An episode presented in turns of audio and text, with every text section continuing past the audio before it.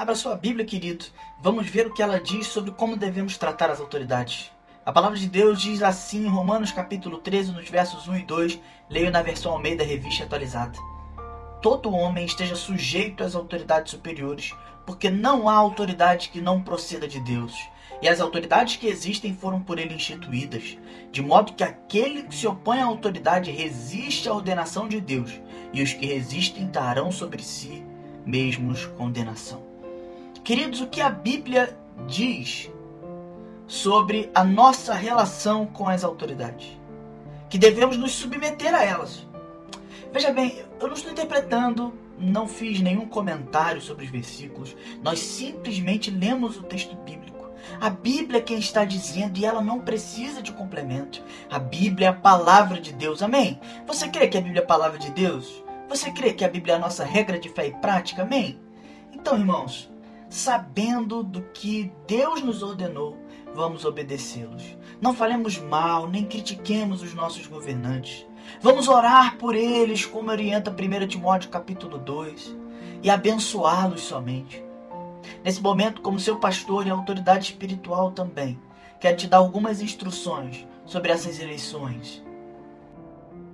Então se segue uma cartilha ou, dos candidatos que o pastor afirma que a congregação deve ou não votar, ou uma série de ações em prol do governo que o pastor espera que a congregação tenha. Assim acontece regularmente em diversas igrejas em anos eleitorais. Nesse ano não é diferente. Essa situação hipotética que eu criei aqui é um exagero, claro. Hoje em dia, dificilmente se tem esse comedimento todo na hora dos líderes evangélicos falarem com suas congregações sobre política. As falas são mais escancaradas mesmo, levando candidatos políticos presencialmente para, entre aspas, somente orar por eles na frente de todos. Isso quando não emprestam tempo no culto para eles defenderem sua campanha e sua atuação. Nessas épocas de eleições, que o, o texto que mais se recorre, o que mais se lê é Romanos 13. Esse talvez seja o uso mais comum dele. Nem sempre a motivação é maliciosa, muitas vezes a motivação é ser fiel ao texto bíblico até. Só que nesses casos, a boa intenção, a boa motivação é acompanhada de ignorância e ingenuidade, o que é um perigo danado. Esse texto paulino é regularmente instrumentalizado para dizer que cristão que é cristão apoia o governo, e mais especificamente o presidente em exercício, na época que se está lendo esse texto ele foi muito usado, inclusive, ao longo da história para justificar atrocidades em nome de Deus. O que torna essa instrumentalização evidente, assim, é que quando o governo que está no poder não corresponde aos interesses políticos das lideranças evangélicas, Romanos 13, 1 Timóteo 2, 1 Pedro 2 e outros textos assim como esses, é, parece que desaparecem da Bíblia do pessoal. Por exemplo, como que concilia a leitura que alguns pastores fazem das palavras de Paulo aqui em Romanos 13 com a participação desses mesmos pastores nos planos de impeachment que aconteceram no país. Alguma coisa não faz sentido dessa história, na é verdade. É, assim, eu não tô eu não tô entrando no mérito sobre os impeachments. Eu tô somente apontando a incoerência no discurso desses pastores. Ou apoia permanentemente, independente do governo que está no poder, ou a leitura que se faz dos textos precisa mudar. A Bíblia só é clara, só é a verdade absoluta que não pode ser relativizada, só deve ser lida literalmente quando é interessante para certos grupos. Você já reparou isso? É pensando nisso, tendo em mente que eu quero dar subsídios para você que deseja ser fiel às Escrituras, mas que também percebe a manipulação que as lideranças evangélicas têm promovido nos púlpitos das suas igrejas usando as Escrituras.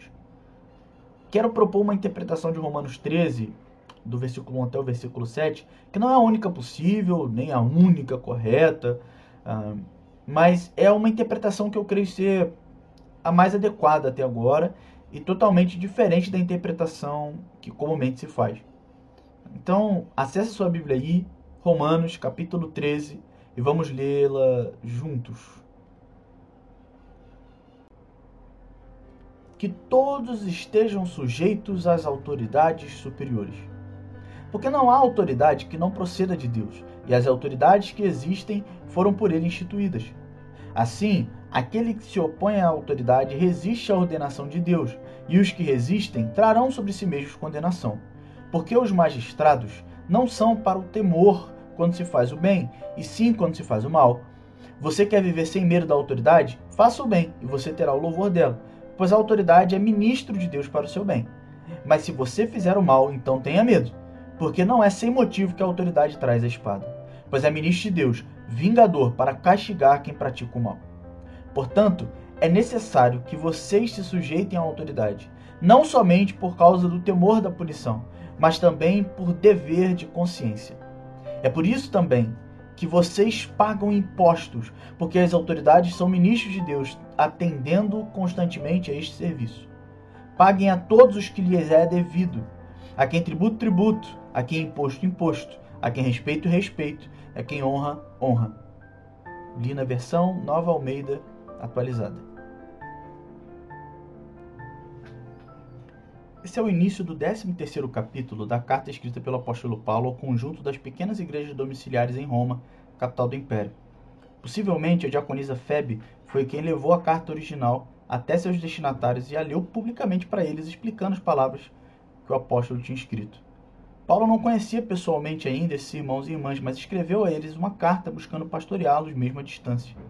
Ele era um pastor de igrejas e seus textos são escritos a partir de e em direção a realidades concretas e contextos específicos. É possível ver uma mudança maior ou menor na temática da obra na virada do capítulo 11 para o capítulo 12.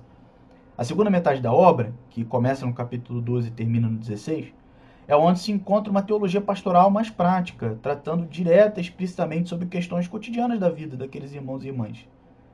De Deus, por Deus e para Deus são todas as coisas que, em sua imensa sabedoria, reuniu, pela fé em Jesus, judeus e gentios em um só povo, formando a igreja.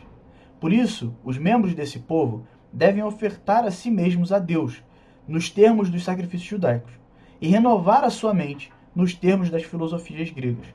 Assim termina o capítulo 11 e começa o capítulo 12. Mas então surge a pergunta: como oferecer a si mesmo como culto e renovar a mente para experimentar a vontade de Deus? Essa resposta começa no versículo seguinte: considerando a si mesmo de maneira equilibrada, servindo uns aos outros com seus dons espirituais e amando a todos, acabando com as brigas e discussões que haviam no interior daquelas comunidades. O tema do amor, que aparece aqui no capítulo 12, no verso 9, aparece novamente no capítulo 13, no verso 8, e forma desse jeito uma espécie de moldura é, uma moldura que termina acompanhada de um lembrete sobre a iminência da salvação final e sobre a postura comedida e alerta que se precisa ter nesses momentos. No interior dessa moldura, depois de instruir os cristãos romanos a odiar o mal e apegar-se ao bem, abençoar e não amaldiçoar os que os perseguem, não pagar ninguém mal por mal, procurar fazer o bem diante de todos, viver em paz em todas as, com todas as pessoas, se possível e no que dependesse deles. Não fazer justiça com as próprias mãos, deixando a vingança e a retribuição com Deus. Dar de comer e beber aos inimigos que têm fome e sede. E não se deixar vencer pelo mal, mas vencer o mal pelo bem. Paulo os instrui a se submeter às autoridades, pois elas são diaconisas, servas de Deus, para o louvor de quem pratica o bem e para trazer vingança e castigo sobre quem pratica o mal. Fica evidente desse jeito que Romanos 13, 1 a 7 tem que ser lido dentro desse contexto literário imediato, do capítulo 12 e do capítulo 13. Nele, o apóstolo dos gentios está instruindo suas ovelhas a se comportarem em amor uns com os outros e com todos, a praticar e retribuir o bem e não o mal, e ter uma postura pública aprovável, a postura em relação às autoridades está inserida nisso, e a justificativa é teológica. Não há autoridade que não venha de Deus. É um argumento lógico. Se não há autoridade que não venha de Deus, então as autoridades que existem foram por ele instituídas. Logo, aquele que se opõe à autoridade resiste à ordenação de Deus, e os que resistem à ordenação de Deus trarão sobre si mesmos condenação. Por isso, é meio óbvio, é sábio que todos se sujeitem às autoridades superiores. Paulo e os judeus cristãos já têm familiaridade com a tradição de Deus governando por meio de um rei estrangeiro. Isso estava presente na sabedoria judaica. Em Romanos 9, 17, por exemplo, o faraó é citado desse jeito. Mesmo Pilatos eh, não teria autoridade para libertar ou, ou, crucificar Jesus se não tivesse vindo de cima. Essa é a linguagem do texto de João 19. A ideia é que há uma ordenação estrutural divina no mundo Deus está acima, as pessoas estão abaixo e as autoridades estão na posição intermediária. Entretanto, mesmo que a autoridade seja serva de Deus, ela não deixa de ser responsabilizada por sua maldade. Ela é livre, e o uso dessa posição intermediária para dominar e não para servir é a subversão da ordem divina para estabelecer o caos. É o uso diabólico do poder, é a rebeldia contra a origem da autoridade, e isso não ficará impune. O texto de Romanos 13, então, não pode significar que tudo que uma autoridade governamental faz é aprovado por Deus. O texto de Romanos 13 também não pode significar que não se pode criticar o governo e que a única coisa que se espera dos cristãos é a submissão à crítica aos políticos eleitos. Já imaginou dizer que a igreja alemã do século XX, que apoiou o nazismo, é um exemplo? Já imaginou dizer que a igreja brasileira, que apoiou a ditadura militar, inclusive entregando muitos dos seus membros e pastores para o exército, são um exemplo? É, isso é uma loucura, é uma insanidade ler o texto desse jeito. Como ignorar o julgamento sistemático que Deus faz sobre as nações injustas na Bíblia? Como ignorar as críticas que Jesus, os evangelistas e o autor do Apocalipse fizeram às autoridades do seu tempo? Como ignorar as críticas que o próprio Paulo faz aos governos? Assim como o caso de Pilatos, pessoas podem usar a condição de autoridade que vem de Deus para oprimir o povo e até para matar os representantes de Deus, rejeitando aquele que os enviou, ou seja, como um movimento de idolatria. Assim como foi o caso dos profetas de Israel, de João Batista, de Jesus e do próprio Paulo, que foram perseguidos, presos e mortos pelas autoridades do seu tempo. É perfeitamente possível ser crítico aos governos que estão no poder, com palavras e ações, mas responsavelmente assumir as consequências legais e políticas sujeitando-se às autoridades. Pedro e Paulo, e falando de Pedro, citando o texto de 1 Pedro capítulo 2 capítulo 3, eles poderiam ter usado a palavra obedecer, mas não usaram. A distinção entre obediência e sujeição é importante, muito útil, porque, embora Paulo, Pedro e outros seguidores de Jesus desobedecessem às leis que estavam em conflito com os mandamentos de Deus, por exemplo, eles ainda se submetiam às autoridades, aceitando as consequências legais de ações. Você pode ver isso de maneira muito clara em Atos capítulo 4, por exemplo. Diante da ação injusta e violenta das autoridades, a igreja orou a Deus pedindo coragem para permanecer firme, firme, pois ela não era, ela não iria obedecer às ordens dessas autoridades, mas ela iria se sujeitar, se deixando prender. Outros exemplos desse tipo de desobediência e submissão às autoridades são as parteiras hebreias, que desobedeceram à ordem genocida do faraó, os magos do Oriente, que desobedeceram Herodes quando Jesus nasceu, enfim. A tradição judaica tem diversos exemplos de enfrentamento submisso, vamos dizer assim, ao Estado, e de desobediência civil não violenta. O maior deles, desses exemplos, talvez seja o Martin Luther King. Tratando sobre leis injustas, ele disse: Chega uma hora em que um homem moral não pode obedecer a uma lei que sua consciência lhe diz ser injusta. O importante é que, ao fazer isso, ele aceite de bom grado a punição, porque caso se recuse a aceitar a punição, tornar-se-á um inconsequente, tornar-se-á um anarquista. Houve em todas as épocas e gerações indivíduos propensos a dizer: serei obediente a uma lei superior. É importante ver que há momentos em que uma lei feita pelo homem está em desarmonia com a lei moral do universo. A escravidão era legal. O holocausto foi legal. A segregação e o apartheid foram legalmente sancionados. Muitas das leis atuais são criadas para proteger empresas e certos grupos. Logo, que postura esperar daqueles que adoram ao justo juiz Senhor da criação, senão a desobediência civil não violenta. Esse tipo de postura só é possível em quem tem em mente a iminência da salvação final, como mencionada em quem, como mencionada no texto de Romanos capítulo 13, no verso 11 em diante. Essa, esse tipo de postura só é possível em quem tem a esperança vívida e forte de um novo céu e uma nova terra, onde habitará a justiça de Deus e o seu reino será efetivo. Vendo a forma peculiar com que o apóstolo trata aqui o Império Romano em comparação com os outros textos, provavelmente os cristãos romanos estavam vivendo algo também peculiar. por indícios do próprio texto e também do contexto histórico, provavelmente estava havendo ou havia um risco de, de começar a haver entre os cristãos romanos uma postura revolucionária diante das autoridades, querendo vingança. Talvez até deixando de pagar os impostos, e essa postura pública estava criando uma fama ruim da comunidade cristã e pondo em risco a vida daquelas comunidades na capital do império.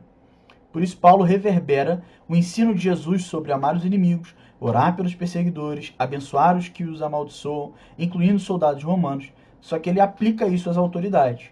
Ele apresenta também ensinos que aparecem em outros lugares do Novo Testamento, por exemplo, o texto que eu citei um pouco antes, que é de 1 Pedro, 1 Pedro 2 e 1 Pedro 3, onde se repete muitas ideias presentes aqui em Romanos 13, e nos quais, junto com 1 Timóteo capítulo 2, a grande questão também é a fama pública dos cristãos. Mas Pedro inclui Jesus como exemplo a ser seguido de alguém que fez o bem, manteve a boa fama, e desse modo, quando sofreu pacífica e injustamente sob a má atuação do poder, Deus foi glorificado. Sendo Paulo alguém que pregava publicamente Jesus como verdadeiro Quírios, Senhor, e por implicação que o imperador romano era falso e aparente, e vista a forte tradição revolucionária no meio da comunidade judaica daquele tempo, faz todo sentido a fala do apóstolo enquanto uma instrução para preservar a vida daqueles cristãos daquelas pequenas igrejas familiares. Os cristãos romanos deveriam se sujeitar às autoridades, portanto, não só por medo, mas por consciência. E deveriam também pagar tributos, assim como os israelitas tiveram que, sob a palavra de Jeremias, por exemplo, se estabelecer na Babilônia e orar pela prosperidade dela. Mesmo assim, ninguém diria sobre a Babilônia ou sobre Roma o que se diz sobre os governos contemporâneos usando Romanos 13. Ou diria. Muito se fala da postura do cristão diante das autoridades, e realmente é isso que está em destaque no texto. Mas há alguns elementos implícitos fundamentais que geralmente perdemos de vista, e é isso que eu quero ressaltar nessa parte final. Paulo faz uma idealização a respeito da função das autoridades no meio da instrução aos cristãos. Ele está escrevendo uma carta para ser lida publicamente na capital do império, um lugar onde as paredes tinham ouvidos. Além da necessidade aparente de apaziguar esse impulso anarquista no meio cristão romano, assim como os artistas na, na, época da ditadura militar no Brasil, tinham que escrever músicas falando algumas coisas em protesto, mas de maneira codificada, Paulo também teria que escrever alguma crítica para o Império Romano de maneira codificada. Ele não podia ser uma crítica explícita. É por isso que alguns comentaristas, por exemplo, entendem que esse texto, na verdade, é uma grande propaganda anti-imperial codificada. Nesse sentido, Paulo põe a origem da, da, autoridade de César como oriunda do Deus de Israel, não dos deuses romanos, e o responsabiliza desse modo diante do Deus verdadeiro. Essa é uma crítica muito mais sutil para nós do que para os primeiros ouvintes dessa carta. Nesse texto, Paulo indica que o governo é submisso e servo de Deus, que deve ser justo, fazendo o bem, punindo o mal. Então, quando um governo, repete Gênesis 3, discernindo o que é bom e o que é ruim, a partir do seu próprio gosto, e perde a capacidade de discernir o que é bom e o que é mal, e o que é ruim, verdadeiramente diante de Deus, o governo age injustamente, buscando dominação, perde sua legitimidade e se coloca no caminho do juízo divino. Isaías capítulo 5, verso 20 ao 25, diz: Ai dos que ao mal chamam bem e ao bem chamam mal, que fazem das trevas luz e da luz trevas, que mudam o amargo em doce e o doce mudam em amargo. Ai dos que são sábios aos seus próprios olhos e inteligentes em seu próprio conceito. Ai dos que são heróis para beber vinho e valentes para misturar bebida forte, que por suborno justificam o ímpio, mas ao justo negam justiça. Portanto, assim como as labaredas consomem a palha e a erva seca se desfaz pela chama, assim a raiz deles será como podridão, e a flor deles subirá como pó, porque rejeitaram a lei do Senhor dos Exércitos e desprezaram a palavra do Santo de Israel. Por isso, a ira do Senhor se acendeu contra o seu povo, povo contra o qual estendeu a mão e ao qual castigou. Os montes tremeram, e os seus cadáveres são como lixo no meio das ruas Nem com tudo isto se desviou a ira de Deus, e a mão dele continua estendida. Quando uma autoridade deixa de cumprir o seu papel adequadamente, a realidade ordenada de Deus se desintegra, entra em desordem, volta ao caos. Diante dessa realidade, a palavra vivificadora de Deus, a palavra profética é necessária, prevendo a intervenção extraordinária de Deus. O que a igreja deve dizer profeticamente a um Estado que ignora a fome presente no nosso país? O que dizer à polícia que promove o genocídio de pessoas negras? O que dizer a um Estado que administra o suado dinheiro do povo com corrupção? Enfim, no comentário a Romanos 13, do 1 a 7 da Bíblia Sagrada, edição, edição pastoral, está uma das melhores sínteses que eu encontrei. Né? Diz assim: Paulo escreve a uma comunidade perseguida pelo poder político, tentada por isso a negar radicalmente a função da autoridade política. O que Paulo diz não deve ser tomado como legitimação de qualquer autoridade política ou forma de sociedade. Ele apenas mostra o fundamento, a função e, ao mesmo tempo, o limite de uma autoridade política. A autoridade por direito só pertence à natureza de Deus, só ele é senhor e juiz absoluto sobre os homens. A autoridade política encontra seu fundamento numa participação funcional na autoridade de Deus, em vista do bem comum. Sua função é servir ao povo, promovendo a justiça, zelando pelo direito e impedindo os abusos. Os seus limites dependem do seu próprio fundamento e função. A autoridade não pode usurpar o lugar de Deus, pretendendo ser absoluta ou divina, nem pode servir a si mesma, oprimindo e explorando o povo. Diferentemente das monarquias imperiais do período do Novo Testamento do Antigo Testamento, em uma democracia como a que a gente vive hoje, a autoridade maior é a Constituição e o povo. Por meio dos seus representantes eleitos, o povo exerce o seu poder sobre o país. O, o rei não existe mais, o presidente o poder executivo não era o rei. Eles são representantes do povo, eleitos por esse povo. Como resume o pastor Evaldo Ramos, o que o apóstolo Paulo estava dizendo em Romanos 13, 1 a 7, é que o princípio de autoridade vem de Deus. Então, por exemplo, em uma democracia a autoridade pertence ao povo e só em nome do povo pode ser exercida.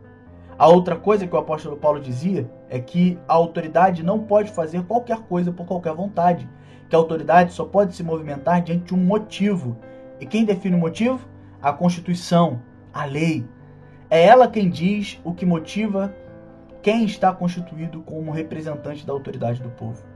Isso se chama Estado Democrático de Direito. O apóstolo Paulo também disse que a autoridade é ministro de Deus para o bem.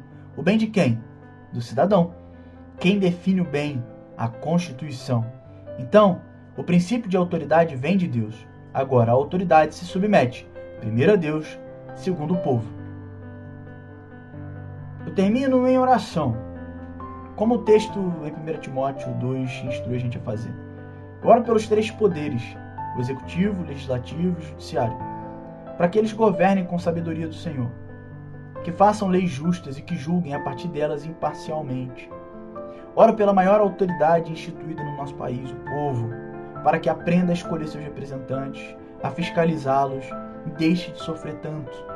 Oro para que Deus olhe por nós, que seja misericordioso, perdoe nossos pecados uma vez mais e que afaste de nós a sua ira, que é curta, e que entre com provisão para melhorar a nossa situação, tirando os bebês do poder, como diz Isaías 3, que trazem causa à nação, e nos dê, bom, nos dê bons representantes. Oro para que Deus nos inunde de consciência cidadã, maturidade cristã e coragem para continuar a missão profética da igreja sem se desviar para lado nenhum.